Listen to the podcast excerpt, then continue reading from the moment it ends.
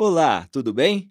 Estou falando em nome da Prefeitura de Contagem e da Transcom. O novo portal de serviços da Transcom está em construção e você vai poder acessar vários serviços com mais comodidade e, principalmente, mais segurança neste momento de pandemia.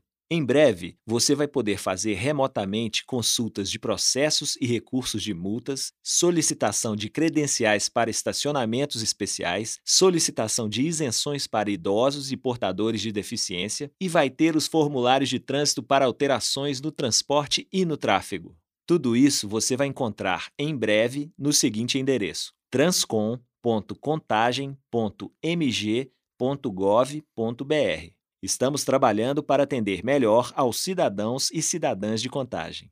Muito obrigado!